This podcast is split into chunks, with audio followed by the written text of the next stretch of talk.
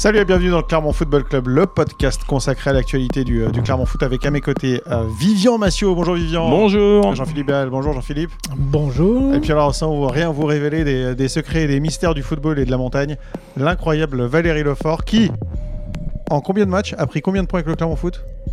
13 sur 14 13 points sur 14, c'est-à-dire que tu as, couvert quasiment que les victoires et les matchs nuls du Clermont Foot cette saison. Bah ouais. et, la, et la Coupe de France. Et, et, la qualification de la Coupe de France, si c'est pas ce qu'on appelle une patte de lapin, ça. C'est ça, c'est la, il y avait la chatte à Dédé. non, on n'était pas obligé, on n'était pas obligé.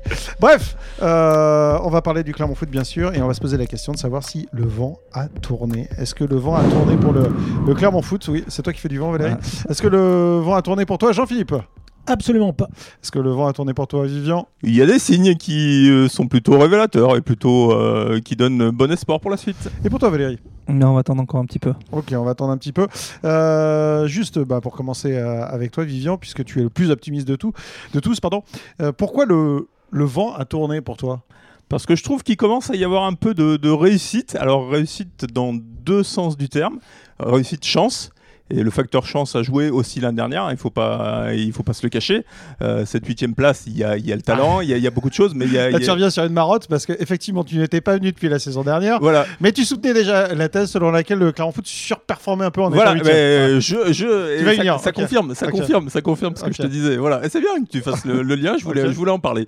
Voilà. Et puis, euh, il y a aussi une part de réussite, mais d'efficacité. Euh, efficacité euh, sur les deux buts, notamment sur le, sur le deuxième, ce, ce but de la victoire d'Alevina. Et puis il y a aussi un peu plus d'efficacité, je trouve, euh, je trouve dans le jeu. Donc c'est plutôt encourageant à ce niveau-là. Et ça, c'est peut-être des signes qui montrent que, que le Clermont Foot va, va, va s'en sortir et va, va repartir de l'avant. Qu'est-ce que tu peux dire là, Jean-Philippe, euh, contre cet argument? Il y a effectivement de la réussite.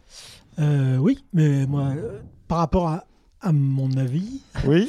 euh, j'ai quand même. Enfin, après, on pourra développer, hein, je pense, euh, les uns les autres, mais il y a quand même quatre éléments pour moi qui, qui montrent que ça n'a pas encore tourné. Je, je conçois, hein, il y a, des, il y a Ouais. ces signes-là.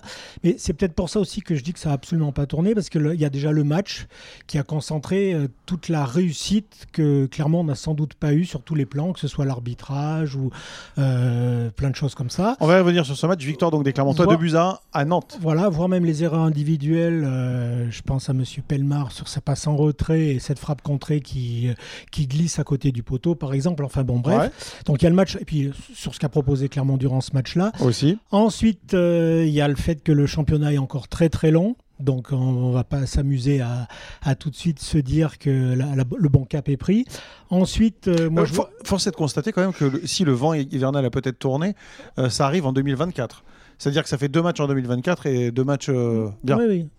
Euh, ensuite, euh, Pas moi- convaincu du tout. Pardon, Moi, je, non, moi je, rentre, je, rentre en- je, je prends ensuite en, en ligne de compte le- l'écart avec les, les adversaires euh, et le nombre d'adversaires qui sont des concurrents directs euh, euh, qui a de- qui a devant. Euh, faut quand même, il y a des points à remonter et malgré tout la, la moyenne euh, du Clermont Foot euh, par match n'est pas pas si bonne que ça et 3 points sur 3 en 2024. oui, Eh oui, 100%, T'as bah vu, ouais. hein. bien évidemment.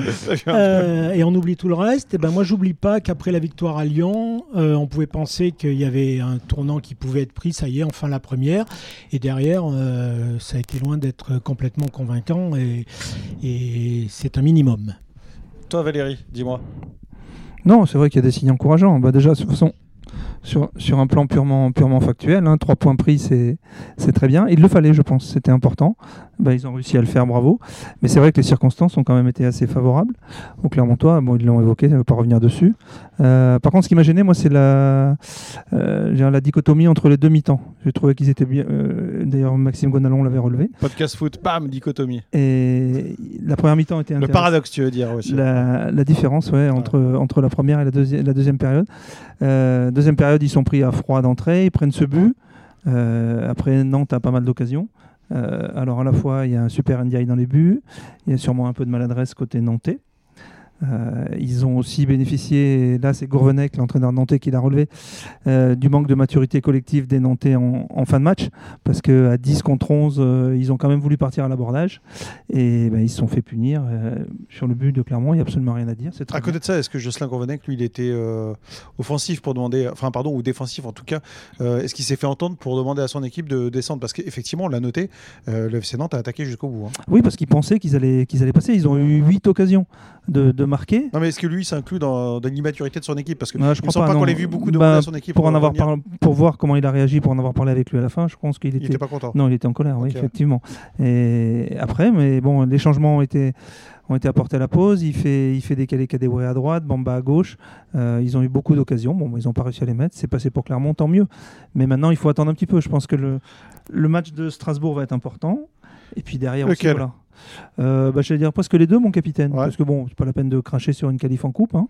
Donc, euh, mais ce qui va être marrant, c'est de voir comment ils vont aborder euh, deux fois le même adversaire à 8 jours d'intervalle. Le Clermont Foot est 17e à- avec euh, 14 points, euh, deux points de retard sur le premier. Euh, barragiste, c'est Lyon avec 16 points. 16 points pour euh, le FC Metz qui est à la première position de euh, non relégable. Et puis je voulais euh, juste faire un point, Jean-Philippe, sur ce que tu disais euh, tout à l'heure et la victoire des Clermontois après euh, euh, Lyon.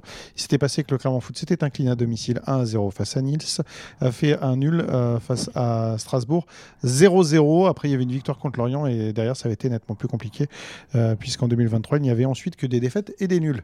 Il y a eu six matchs effectivement euh, pas bons pour les Clermontois. Euh, je voudrais qu'on revienne un peu donc, sur ce match à Nantes. Et déjà, dans un, dans un premier temps, qu'est-ce que vous avez noté Qu'est-ce que vous avez aimé Qu'est-ce que vous n'avez pas aimé de la première période des Clermontois? L'entame, j'ai pas aimé, moi. Ouais. Euh, parce que si, euh, si Ndiaye joue pas dès la première minute le gardien de hand en tendant bien le pied à ras du sol, euh, ça, ça devient un tout autre match peut-être. hein, euh, Ah, que- si le FC Nantes ouvre la marque d'entrée, c'est compliqué. hein. Voilà, et, euh, et c'est vrai que. C'est tir de Kadewere, c'est ça hein Ouais, et, et- et ensuite on a eu quand même euh, euh, Florent Augier qui en trois fois, euh, bon, on va pas aller jusqu'à écoper, mais enfin fait trois interventions Mais il y avait un précieuses, dont une. Ouais, mais, euh, ouais. mais malgré tout, euh, il y en a deux. euh, bon, il, il, a, il assure son rôle, on est d'accord. Le FC mais- Nantes, d'entrée de jeu, a des occasions. hein. Voilà, exa- exactement. Et do- Et, et donc, cette partie-là du match, c'est toujours. si, ça, si en faisant le dos rond comme ça, ça passe, tant mieux. Mais euh, voilà, euh, après, on peut aussi im- imaginer que dans d'autres matchs, il y aura des scénarios inverses. Et, c'est- un début de match comme ça pour, pour cette équipe qui est en lutte pour gratter les points, c'est toujours un peu, un peu embêtant pour moi. Est-ce que je peux jeter un pavé dans la mare? Ça vous dérange pas d'être éclaboussé un peu par la flaque? Parce que la question non, que je la flaque est gelée en ce moment. Ouais, alors très bien. Alors je peux y aller. Je vais jeter un gros pavé quand même.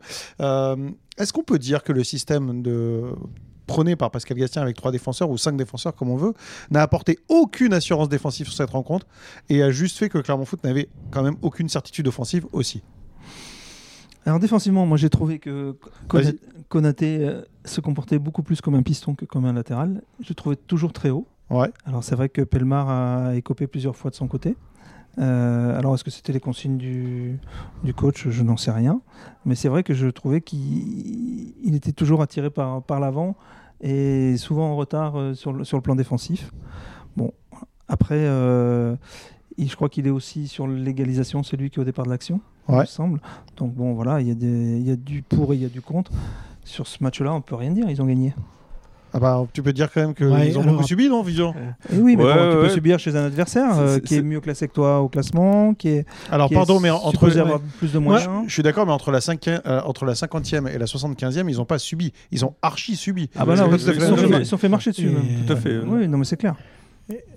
Moi, euh, ça, ça me- tout de suite, le, le- quand il manque des, des joueurs de la stature de, de Coffrier, même si on sait qu'il donne pas son plein rendement, ou de Seydou, euh, je trouve le système euh, un, peu, euh, un peu risqué, on va dire. Et effectivement, si on reste sur, le, plan de l'assurance de la défense, bah, pour le coup, elle n'est pas là. Quoi, hein. Ce qui a agacé Pascal Gassien, c'est le côté sinusoïdal de son équipe en deuxième période, un coup haut, un coup bas. Voilà, il y a des creux, ça repart. On fait un contre, après on est pressé, on est dominé. En deuxième période? Ouais, en deuxième période, ouais, voilà. Il trouve que l'équipe Ah. manque de constance. euh, bon, euh, Vous êtes d'accord avec ça, vous hein? J'allais ouais, mais j'allais le dire. Ouais. ouais, ouais, c'est- c'est- Pardon. cette phrase euh, vraiment dit tout quoi. Bah Euh, voilà, ce- C'est marrant parce qu'en en match, je croyais que dans la sinusoïde, il y avait des hauts et des bas. Il n'y a pas là. Ouais, ouais, j'ai tout- moi, j'ai vu beaucoup de bas euh, dans l'équipe de Pascal Gassien en deuxième période et pas beaucoup de hauts. Comme bien même, ils ont réussi à marquer euh, au final. Mais sortir de, de sa propre milieu de terrain était très compliqué pour Clermont Foot quand même. Oui, dans bah bon, t'as un adversaire en face euh, qui pousse. il avait comment Alors Chirivella qui avait débuté avait le Covid en fait. On l'a su à la fin du match. Mm. Ouais. Le club savait qu'il avait le Covid, mais il paraît que maintenant il n'y a plus de protocole. Donc les joueurs peuvent jouer avec le Covid. Euh, Je trouve que c'est sympa pour l'adversaire, malgré tout. Ouais. Et pour Et- Chirivella en plus, qui, euh, Et qui joue du mauvais côté. qui a fait un très bon match et qui est sorti à la mi-temps. Je Mais- quand dis très bon match, je, je plaisante. hein. Ouais. Oui, mais il l'a fait jouer à droite, c'est pas du tout son poste. hein, Oui, oui. franchement. Ouais, ouais. Donc, euh, je Même pense s'il que a une grosse la- occasion. La. Gourvenec, Gourvenec, Ouais. je pense, s'est trompé. Euh, et comme euh, Chirivella se sentait pas bien à la mi-temps, il a demandé aussi à sortir, je crois. Ouais, bah oui, il Euh, avait le Covid. ouais. Et puis bon, je pense qu'il n'était pas content de jouer de ce côté-là, vu sa réflexion, je crois, au, au micro, Ouais. en disant je, je- je suis au service de l'équipe, mais bon, voilà, je fais ce qu'on me dit, mais ça me plaît pas. Ouais. Donc bon, voilà. C'est- un peu compliqué à Nantes quand même, parce que l'ambiance est compliquée. Les joueurs ont obtenu quand même la tête d'Aristouille, euh, qui faisait plutôt du bon travail.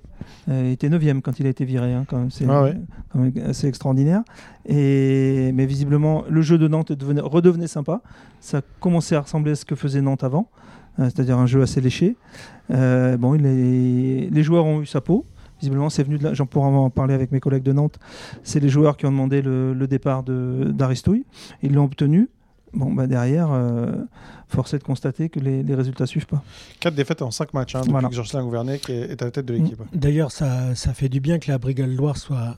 Le, enfin, le, la tribune de la Brigade Loire soit fermée, ça leur a permis de rejoindre le reste du public, ce qui fait que tout le public a bien chanté, euh, a bien- le nom de, a bien scandé le nom de Pierre Aristouille euh, sur, la, sur la fin de rencontre pendant le, le temps additionnel. C'était assez impressionnant. Est-ce que c'est pas assez impressionnant de, de ridicule aussi le fait de fermer des tribunes pour euh, envoyer les spectateurs dans une autre Bah là, il y a une quoi. part de schizophrénie, je pense, et de, de la part des clubs. C'est quand même hallucinant. Non, non, mais là, Parce qu'ils savaient très bien, les, ces gens-là. En plus, bon, euh, ils sont assez identifiables sur le plan, j'allais dire, euh, je vais pas faire trop de détails, mais sur le plan vestimentaire. Ouais. Euh, voilà, ils sont tous habillés pareil. euh, beaucoup de blousons noirs, beaucoup de Doc Martens. Voilà, c'est pas forcément, ils sont pas en tutu. Hein. Ouais. Donc, euh, c'est pas toujours gentil.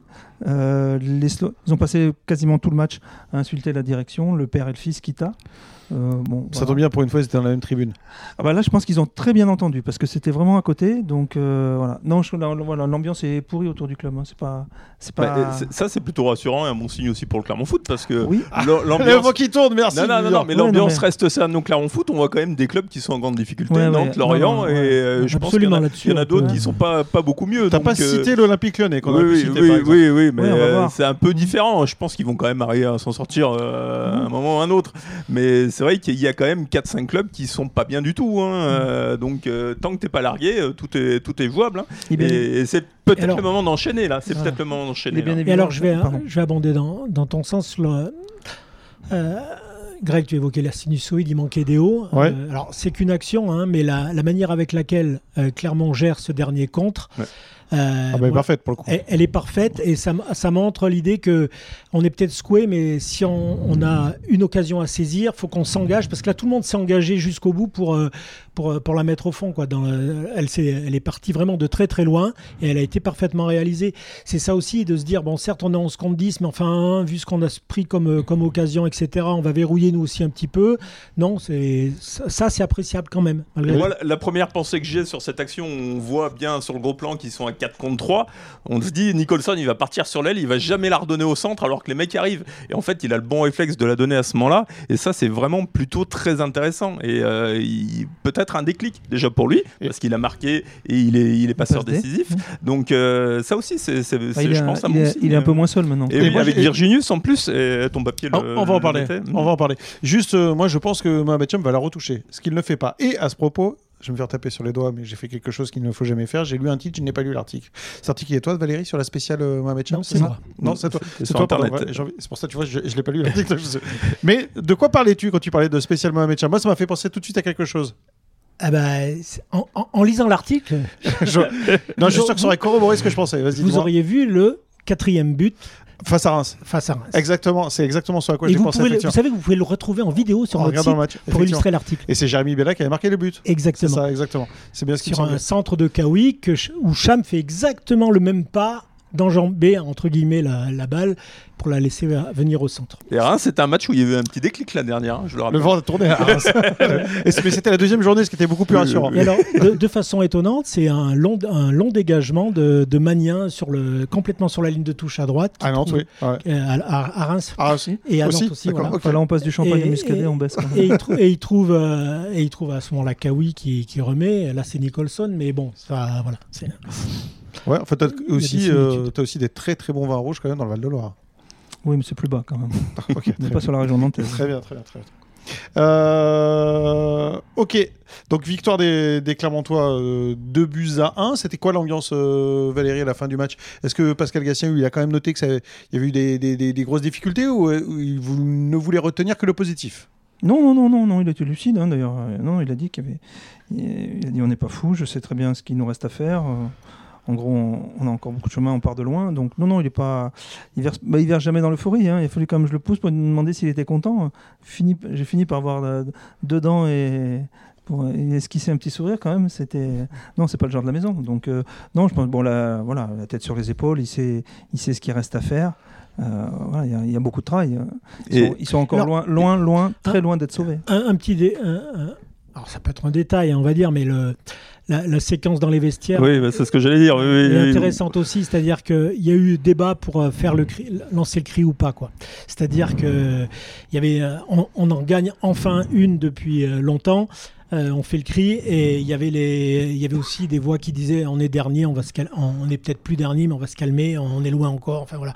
Donc ça, ça montre bien quand même un groupe concentré euh, qui hésite encore entre la joie, mais sans vouloir non plus en, profiter, euh, comme si. on est content, mais on n'est pas arrivé. Voilà, exactement. Parce que ça peut aller vite parce qu'effectivement, en plus, je crois que sur les, si je dis pas de bêtises, sur les quatre équipes qui sont devant Clermont, Clermont va recevoir Lyon, va recevoir Toulouse. Va se déplacer à Metz. Et reçoit Montpellier. Donc 3 sur 4 quand même. Oui, mais va à Lorient pour la dernière journée après avoir reçu Lyon je pense que comme deux dernières ça peut faire deux journées ça, ça, va être gentil. Eh, c'est bien, si tu es encore en course pour le maintien à ce moment-là, alors ça serait mieux d'être sauvé, mais si tu es encore en course pour le maintien, ça, peut être aussi vachement intéressant, parce que tu vas être obligé d'aller chercher par toi-même face à tes concurrents directs. Virginius, messieurs, je voulais qu'on en parle, parce que c'était quand même la nouveauté, il a été titulaire euh, donc pour, euh, pour sa, son, premier match avec les, les couleurs clermontoises, vous en avez pensé quoi? Vous avez pensé quoi de son apport? Ben, C'est 72 minutes. Euh, moi, je trouve plutôt correct pour un garçon qui avait très peu joué cette saison. Parle bien en face de ton micro, s'il te plaît. Et, ouais, il avait très peu joué cette saison, donc j'ai trouvé que 72 minutes, c'était assez correct. Il reconnaît lui-même qu'il n'a pas encore 90 minutes dans les jambes. Ouais. Donc je pense qu'on va peut-être le revoir au moins peut-être une mi-temps en Coupe de France. Ouais. Et puis pour enchaîner ensuite à nouveau contre Strasbourg. Mais non, c'est pas mal. Il apporte, euh, il a de la vitesse, ça c'est clair. Ouais. Euh, il s'est souvent positionné, même paradoxalement, plutôt soit à droite, soit au centre. Et donc même euh, Nicholson se décalait sur la, sur la droite, où il pèse toujours autant sur les défenses. Hein. Et d'ailleurs, sur le, sur le deuxième but, c'est lui qui part sur la droite. Euh, Nicholson. Alors, et sur son but, il vient un peu là, de la il droite était, aussi. il était sorti. Mais euh, non, non, c'est après, bon, il faut le laisser un peu de temps, ce garçon. Il est jeune, il a eu 21 ans le 3 janvier. Euh, bon, voilà, il faut, il faut attendre un petit peu. le maintien, c'est maintenant en revanche. Hein. Oui, oui, non, mais je sais bien, mais bon, on va pas juger. Euh, il aurait fait un match catastrophique, ben, je t'aurais dit on va attendre le prochain. Il aurait fait un très grand match, je t'aurais dit c'est bien, mais on va attendre qu'il confirme. Donc bon. Il, Donc il, il, a fait un match correct, tu dis c'est bien, on attend le prochain. Non, c'est pas ça, mais voilà, on peut pas juger quelqu'un sur, euh, sur 70 minutes. Juste, est-ce qu'on peut juger, est-ce qu'on peut juger sur l'état d'esprit son non, style Non, mais c'est pour ça que moi, il y a un élément que Valérie a bien sûr relevé, mais je suis tout à fait d'accord sur l'année générale et en mettant juste moi ce que j'ai regardé chez lui, ce, ce qu'il pouvait d'ores et déjà exprimer tout en venant de débarquer. Et là, c'est c'est la vitesse. Ouais. Et je pense que c'est ça qui est intéressant et c'est peut-être ce qui va faire. Et puis le vent. c'est un profil que tu n'avais pas vraiment et, et, ça peut ça peut euh, faire changer un peu le jeu et se projeter plus vite vers l'avant. À chaque fois, plus explosif que Mohamed Cham par exemple. À chaque... Vous pensez je pense que c'est déjà un autre style. Mm. C'est-à-dire ouais. qu'on lui demande pas d'être le, le, premier rideau offensif avec un. Mais euh, moi, j'ai bien aimé euh, ces, ces, jaillissements. Et puis, euh, effectivement, là, avec cette position qui était des fois dans l'axe, d'ailleurs, j'attends toujours le, le, passage par la VAR, au moins. Euh, sur le, son démarrage suite à l'action ouais, quand il est fauché là. devant ouais. la, où il se fait euh, carrément faucher parce que du moment qu'il n'y a pas euh, par Merlin il y a oui par Merlin et du moment que la... l'image est en cours de chargement dans le camion pour l'instant voilà ça doit être ça parce que... alors j'ai demandé l'explication oui et ouais. on m'a dit c'était à partir du moment où l'arbitre se focalise sur la première action il n'a pas le droit de se focaliser sur la deuxième? c'est la première qui compte voilà donc, oui, mais si, si, la première donne rien en fait, si voilà. la, la, première donne pas lieu à une faute. Oui, mais comme il avait arrêté le jeu. Non, non, si. Mais non, le non, jeu s'est arrêté après en le fait. jeu s'est arrêté après. Oui mais, bon, oui, mais comme il juge une action, il ne juge pas la deuxième. C'est incroyable. Bah. C'est comme ça. C'est incroyable voilà. parce que si on, Donc, considère, euh... si on considère qu'il y a. Après, dans l'absolu, ça voudrait dire qu'on pourrait juger de 10 actions bah, sur une action. Voilà. Et d'autant. Ouais, bah, enfin bon, t'en as pas de. D'autant qu'en plus, il semblerait malgré tout qu'il se soit trompé sur l'action du. Du penalty. Penalty. Parlons-en de l'arbitrage favorable au Clermont Foot ou pas? Bah, pas favorable au Clermont Foot, mais un peu défavorable au FC Nantes. Disons bravo, les, Valérie, disons, bravo. bah oui, parce que disons, disons bah, que dans les mêmes cas, disons que dans les mêmes cas de figure, voilà. Disons pas... que dans les mêmes cas de figure, il y a eu des, des matchs où les arbitres ont considéré qui, et qui avait main et qui avait faute euh, du gardien. Alors après, moi, qu'on m'explique, hein, un gardien qui dégage du point. Euh, quand on trouve un match où il finit pas par ah, atterrir parles, sur un joueur. Tu parles de Vincent Bandia ou Amérique qui va, qui va taper avec le coude. Non, sur, euh, sur Mollet. Sur Mollet. Sur Mollet. Oui, non, alors... tu parles d'Ndiaye. Oui, oui, Ndiaye, oui. Oui, de Ndiaye. Alors, l'action. Qui va taper avec le coude, je vois pas le rapport avec Mollet. Le, le ballon. Sur, sur Mollet, oui. Pardon, euh, Jean-Philippe. Donc, oui, ouais. Donc le, le, ballon arrive, c'est Mollet qui le touche le premier de la tête, ce sur quoi Ndiaye dégage du point le ballon et finit avec son coude par toucher Mollet. Donc moi je voudrais qu'on me retrouve toutes les actions de dégagement de gardien et voir s'ils finissent pas par heurter un attaquant adverse sur une sortie au point. On va te faire une petite compile, compile d'Anthony Lopez. Tu voilà. vas voir que ça. Par exemple. Et Schumacher, il avait touché ouais, ouais. Non mais sans aller jusque là. Enfin bon. Et, et j'estime que là pour le coup, euh, oui, il joue bien le ballon. D'ailleurs, il le touche nettement en premier et après il heurte malencontreusement Mollet. Euh, sur la main. Euh, effectivement, il y a eu des fois où il y a eu des mains sifflées contre le Clermont Foot. Est-ce que la main de Florent Augier à Montpellier, elle est, elle est différente? Bah, voilà, oui, mais la, alors, la main de non, mais elle est, elle est, totalement dans la surface.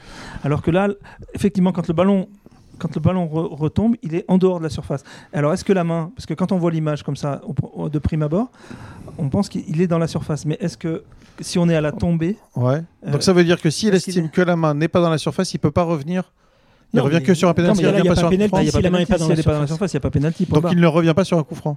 Ouais, non. Ouais. Et okay. alors, d'après ce que règle, d'après hein. ce que disaient les confrères de Prime, ce qui était remonté chez eux, c'est qu'en fait, il a considéré que euh, il était dans le mouvement sans, sans élargir la surface du corps et qu'il était dans le mouvement et que l'autre joueur en face, le Nantais, je ne sais plus qui fait la reprise, est trop près de lui pour qu'il puisse faire quoi que ce soit. Ce qui, est, ce qui est vrai. Ce qui est vrai aussi. Mais sauf mais que bon. ça donne lieu à beaucoup d'interprétations. Exactement. quelque chose de très Non, mais c'est devenu n'importe quoi la, la, la gestion euh, des, des, mains. Voilà, on devrait pouvoir faire le distinguo entre une main intentionnelle et une main non intentionnelle. Celle-là, elle était non intentionnelle. Alors des fois, enfin, il faut, avoir, faut jamais avoir fait de sport pour imaginer que on continue à que les mecs jouent comme des pingouins avec les bras toujours collés au corps, quoi. C'est compliqué. Ben, c'est impossible. Euh, bon, alors que sur un coup franc, on dit bon, vous bougez pas, ok, vous êtes, vous êtes statique, point.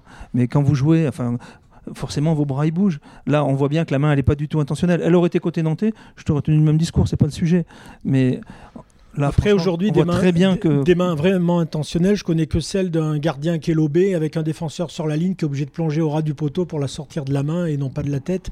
Euh, c'est ça qui est compliqué entre intentionnel et non intentionnel. Mais... Non, mais entre un défenseur qui embarque un ballon de la main. On est d'accord, voilà. Et, euh, et, et, un qui oui, prend voilà. un contre un mètre. Euh, voilà, c'est ça. aux arbitres de prendre leurs responsabilités. Voilà, mais... C'est quand, quand est-ce vraiment il y a une action où euh, il, avait, il pouvait faire autre chose? Moi, c'est ça qu'on pourrait retenir. Est-ce que le joueur objectivement pouvait faire autre chose que de la recevoir sur la main. Enfin, je me dis que là, on a déjà, on ouvrirait quand même déjà un champ de réponse qui sera assez clair. Ben, pourquoi il est resté la main comme ça euh, Mais par contre, je rejoins Valérie, on va pas tous jouer euh, les mains dans le dos pour être sûr de pas faire une main. Et encore, si elle tape le port du bras, on va nous dire. Ah, enfin, pour résumer, M. Lissorg n'a pas été un mauvais cheval pour Clermont. Voilà. Je vais euh, faire une sorte de contre-pied par rapport à, à Massamba Ndiaye, et puis après on passera à, à autre chose, mais il a réalisé un très bon match, ça on est d'accord avec ça. Est-ce qu'il ne doit pas, et d'une part, faire attention à son jeu au pied, le soigner, parce qu'on euh, sent quand même une petite faiblesse? Oui. Je peux me permettre, oui. euh, vous étiez à Trélissac. Oui. Voilà. Match amical du Clermont Foot. Ouais, et il y avait un, un certain Massamba Ndiaye dans les buts. Face qui, à Bordeaux. Face à Bordeaux, et qui très rapidement a commencé à jouer un peu comme Moridio, hein, quand il a le ballon dans les pieds, euh, prêt à relancer. Il y avait un, un, attaquant qui arrivait, il a fait le petit crochet, voilà. Et ça m'a rappelé Moridio qui le fait un peu. Moridio a 30 ans, il a de l'expérience je suis pas fan de, de, ce genre de geste déjà. Euh, je pense que c'est surtout là déjà qui, qui, joue simple dans un premier temps parce que on l'a bien vu d'ailleurs quand on le voit au ralenti après en gros plan euh, le crochet il est loin d'être complètement. Je suis pas, je suis pas sûr qu'il le maîtrise non. Je voilà. pense que le ballon lui glisse et, et oui, le mais... nantais est emporté tant mieux.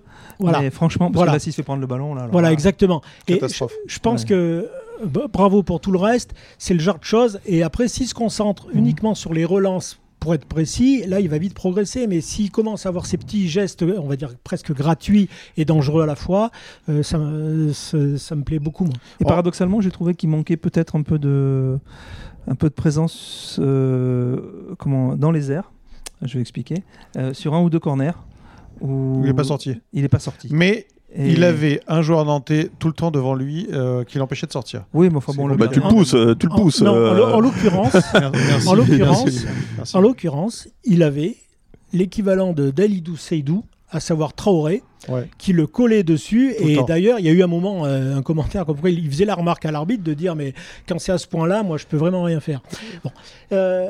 Mais c'est vrai que euh, je pense que Gouvernet Mais- s'était dit on va t'as- l'empêcher de sortir. lui. hein. T'as t'as un défenseur qui doit lui mettre Cela- un coup d'épaule ou le cela- pousser avec son torse ou cela- euh, c'est cela- c'est- c'est de cela bonne guerre ça. étant- hein. Un cela- écran comme au basket. Cela là, t'as raison. étant, je trouve quand même que sur la fin de match, il y a eu plusieurs. euh, quand, euh, ben, quand il fallait préserver le résultat, il y a eu plusieurs ballons avec des centres qui sont arrivés où il s'est bien employé et où il a été très propre euh, de façon aérienne aussi. Il fait juste une, une erreur en fait euh, dans ce match, mais il y a hors-jeu. C'est quand il, euh, il provoque un penalty qui n'a pas été sifflé pour une position de Ouais. hors-jeu du, du Nantais. Quoi.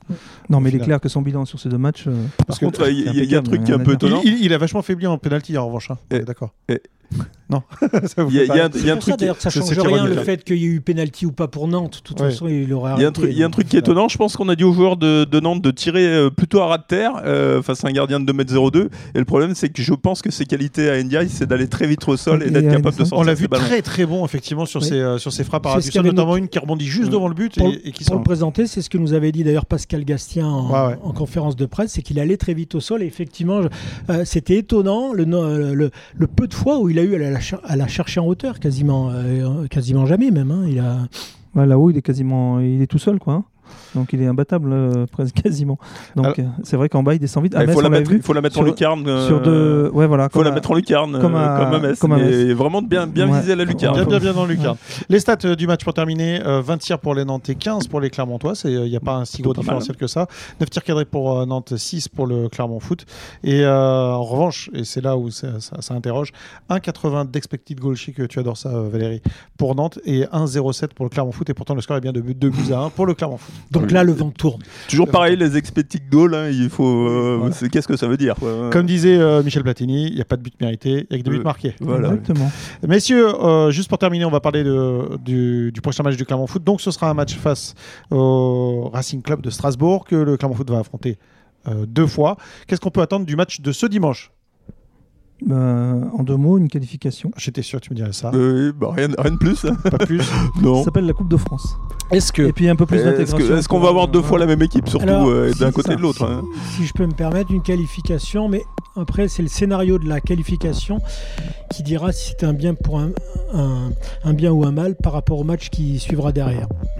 Oui, parce que en fait, euh, si vous avez un match à choisir sur les deux contre Strasbourg, Oh, bah, le deuxième. c'est celui de Ligue 1. Oui, bien sûr, il n'y a pas photo. Donc, euh, si ce match-là, il y a une qualification, euh, euh, comme on dit à la Pyrrhus, ou, ou qui est des faits de match qui, euh, euh, qui motivent particulièrement l'adversaire ou autre, enfin voilà. Et alors, et- on est et- chez nous, après, boum. Mais, c'est- mais je dis la même chose pour Strasbourg. euh, S'ils se qualifient euh, selon les conditions, ce match-là, c'est- pour moi, ce qui prime plus, c'est ce qui va se passer Les conséquences le, du match. le scénario du match. Et qui- voilà, à, à l'aune du- après, on, on verra avec le résultat qui suit. Ça va être très Ah, intéressant en tout Avec, cas. avec deux suivre. équipes qui euh, sont sur une courbe sinusoïdale euh, dans le match, mais aussi d'un match à l'autre. Mhm. Et Strasbourg est un peu dans le même cas. euh, tu peux avoir aussi deux matchs totalement différents. Et surtout, Ouais. euh, avec quelle équipe on va avoir les, les deux matchs Ouais, hein. clairement, je pense qu'il y a des joueurs. Bon, déjà, un garçon comme Coffrier va revenir puisqu'il a, Mm.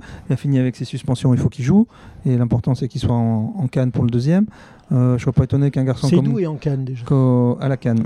Et, Bravo. Et donc, euh, ensuite, euh, je pense, un garçon comme Kay, on devrait pouvoir le voir. Voilà. Bon, Cham, là, qui a joué 20 minutes, peut-être va peut-être débuter. Voilà, ça, chacun, il y a de la place pour tout le monde. Là.